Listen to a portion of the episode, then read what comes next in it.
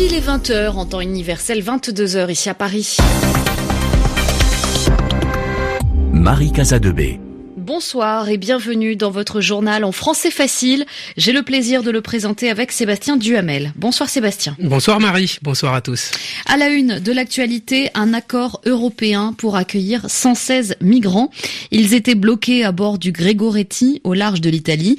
Le ministre de l'Intérieur refusait de les laisser descendre sans cet accord. Le débat de la primaire démocrate, deuxième épisode. Dix nouveaux candidats vont s'affronter devant les caméras de la chaîne CNN. Pour Joe Biden, l'ex-vice-président, c'est l'heure de la revanche. Il peut faire mieux que la dernière fois.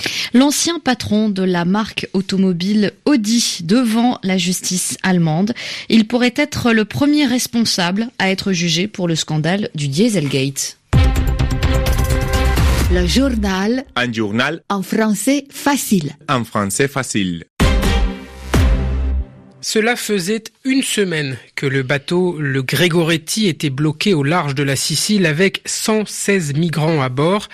Matteo Salvini, le ministre de l'Intérieur, interdisait que ces personnes entrent sur le territoire italien sans un accord européen pour leur accueil. Eh bien, ça y est, un accord a été trouvé et ces 116 personnes ont pu enfin débarquer en Italie. La France, l'Allemagne, le Portugal, l'Irlande et le Luxembourg acceptent de les accueillir. L'Église italienne en prendra également certains en charge. Pour l'heure, ces personnes qui ont quitté la Libye la semaine dernière ont été dirigées vers le centre d'accueil de Pozzallo où l'administration doit vérifier leur identité. Juliette Gerbrand.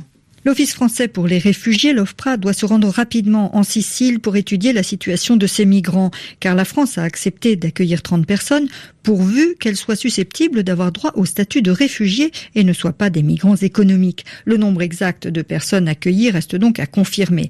La Commission européenne, de son côté, n'a pas fourni de détails sur la répartition des migrants entre les autres pays volontaires, mais l'Église italienne a annoncé qu'elle prenait en charge plus de la moitié des rescapés. Déjà, il y a un an, lors de la crise du navire des gardes-côtes d'Iccioti qui avait ouvert le bras de fer entre Rome et Bruxelles, l'Église italienne avait joué un rôle déterminant. Le premier pas réalisé la semaine dernière à Paris vers une coordination systématique de l'accueil entre pays volontaires n'a donc pas empêché que les migrants et les gardes-côtes du Grégoretti restent près d'une semaine bloqués en mer. La crise est loin d'être résolue. L'ONG a secouru mercredi 40 personnes au large de la Libye et sur Twitter, Matteo Salvini a prévenu qu'il avait déjà signé un décret interdisant au navire Alan Kurdi d'accoster en Italie. Juliette Gerbrand, en République démocratique du Congo, un deuxième malade atteint par la fièvre Ebola est mort à Goma, la grande ville du nord-est. L'homme venu d'un village de la province de Lituri s'est rendu dans un centre de santé, mais il était trop tard.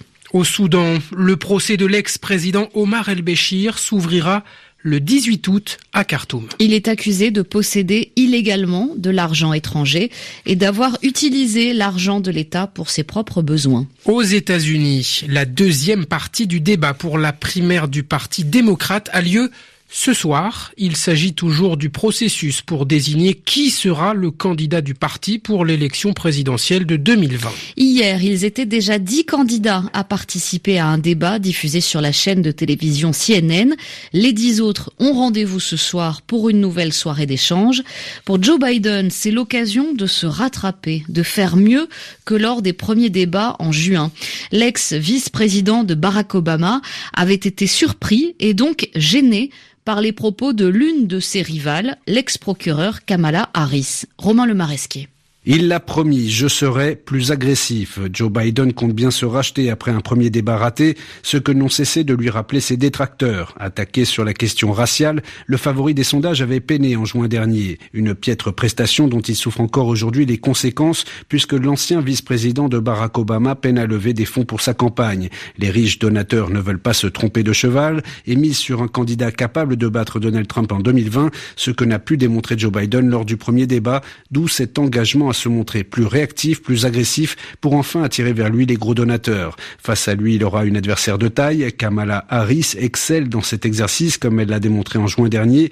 Agressive, persuasive, elle mène une campagne qui surprend les Américains mais n'arrive pas pour autant à décoller dans les sondages. Ce soir, elle partagera notamment le plateau télévisé avec un certain Cory Booker, le sénateur du New Jersey qui plafonne à moins de 5% d'intention de vote, veut profiter de cette estrade pour rattraper son retard, de peur de ne plus être en mesure de poursuivre l'aventure, tout comme les sept autres candidats qui débattront ce soir à Détroit. Romain Lemaresquier. La Banque centrale américaine a baissé son principal taux d'intérêt. Cela signifie que les banques et ensuite leurs clients pourront emprunter plus facilement de l'argent. C'est la première fois depuis 2008 que la Banque centrale des États-Unis fait cela. Elle espère que cela va favoriser la croissance économique du pays. En Afghanistan, un attentat a tué au moins 34 personnes. Leur car a roulé sur une bombe dans le sud-ouest du pays. La présidence afghane a aussitôt accusé le groupe terroriste des talibans. Cette attaque survient alors que le négociateur américain a laissé entendre qu'un accord était proche entre les États-Unis et le groupe armé. Washington espère obtenir l'arrêt des violences en échange du départ des soldats américains d'Afghanistan. Porto Rico, Marie, Porto Rico a un nouveau gouverneur. Le secrétaire d'État Pedro Pierluisi euh, va occuper le pouvoir jusqu'aux élections de novembre 2020.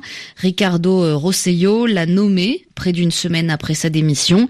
De nombreux manifestants avaient réclamé son départ après un scandale de corruption et des messages homophobes. Les États-Unis insistent pour que les Européens participent à la protection du détroit d'Ormuz entre l'Iran et les Émirats arabes unis.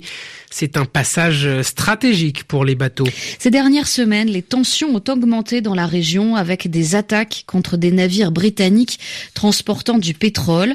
Les États-Unis euh, accusent l'Iran d'être responsable de ces attaques, mais les autorités iraniennes démentent. Elles affirment qu'elles n'y sont pour rien.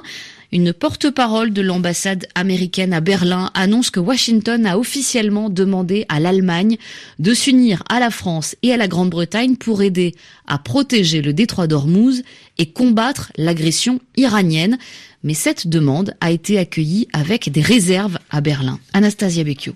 Les réticences les plus vives viennent des sociodémocrates du SPD. Le partenaire de coalition du gouvernement Merkel affiche clairement son opposition à l'idée d'une mission dans le détroit d'Ormuz. Le vice-chancelier et ministre des Finances résume l'état d'esprit. Je suis sceptique et je pense que ce scepticisme est largement partagé, a dit Olaf Scholz à la chaîne de télévision ZDF. Il estime qu'une mission militaire commune porterait le risque d'être aspirée dans un conflit plus large. En fin de semaine dernière, le chef de la diplomatie allemande, lui aussi membre du SPD, avait déjà fait part de ses réticences. Nous ne prenons pas part à la stratégie américaine de la pression maximale, a assuré Heiko Maas dans un entretien avec le groupe de presse régional Funke. Du côté de la CDU, il y a aussi des réserves. Un responsable du parti conservateur de la chancelière et spécialiste des questions étrangères, Norbert Rodgen, avertit la réponse à cette crise doit être européenne et définie indépendamment des demandes américaines. De son côté, la ministre de la Défense, Annegret Kramp-Karrenbauer, qui est aussi la chef de file de la CDU, affirme qu'il faut examiner scrupuleusement toutes les demandes de soutien elle doit rencontrer aujourd'hui le secrétaire général de l'OTAN. Le procès de Rupert Stadler sera peut-être le premier procès d'anciens responsables de l'industrie automobile en Allemagne lié à l'affaire du Dieselgate. Le groupe Volkswagen, qui euh, regroupe plusieurs marques, est accusé d'avoir menti sur la pollution produite par leurs voitures utilisant du diesel. L'ex-patron de la marque Audi a été renvoyé ce matin devant la justice allemande. Rupert Stadler et ses collaborateurs risquent de lourdes peines de prison. Pascal Thibault. Il a dirigé pendant 11 ans une des plus grandes entreprises automobiles allemandes avec un chiffre d'affaires annuel de 60 milliards d'euros et 90 000 salariés. Le printemps 2018 a sonné le glas de la carrière de Rupert Stadler. Après les perquisitions de la justice, notamment à son domicile privé, le PDG d'Audi est placé il y a 13 mois en détention provisoire. Quatre mois plus tard, il est libéré, moyennant le versement d'une caution. Entre-temps, il a été remercié par le groupe Volkswagen, la maison mère d'Audi. La décision de le renvoyer devant la justice avec trois autres cadres de l'entreprise pourrait permettre l'ouverture du premier procès pénal en Allemagne en liaison avec le Dieselgate, le scandale entourant des moteurs diesel truqués par les constructeurs pour limiter artificiellement leurs émissions polluantes. La justice reproche à Rupert Stadler d'avoir continué à vendre 434 000 véhicules diesel des marques Audi, Porsche et Volkswagen équipés de moteurs truqués. Le Dieselgate avait éclaté en septembre 2015 chez Volkswagen. L'agence américaine de l'environnement avait accusé le premier constructeur mondial d'avoir équipé 11 millions de véhicules diesel de logiciels faussant les tests de pollution. Pascal Thibault, Berlin RFI. C'est la fin de ce journal en français facile à réécouter sur savoir avec un s.rfi.fr.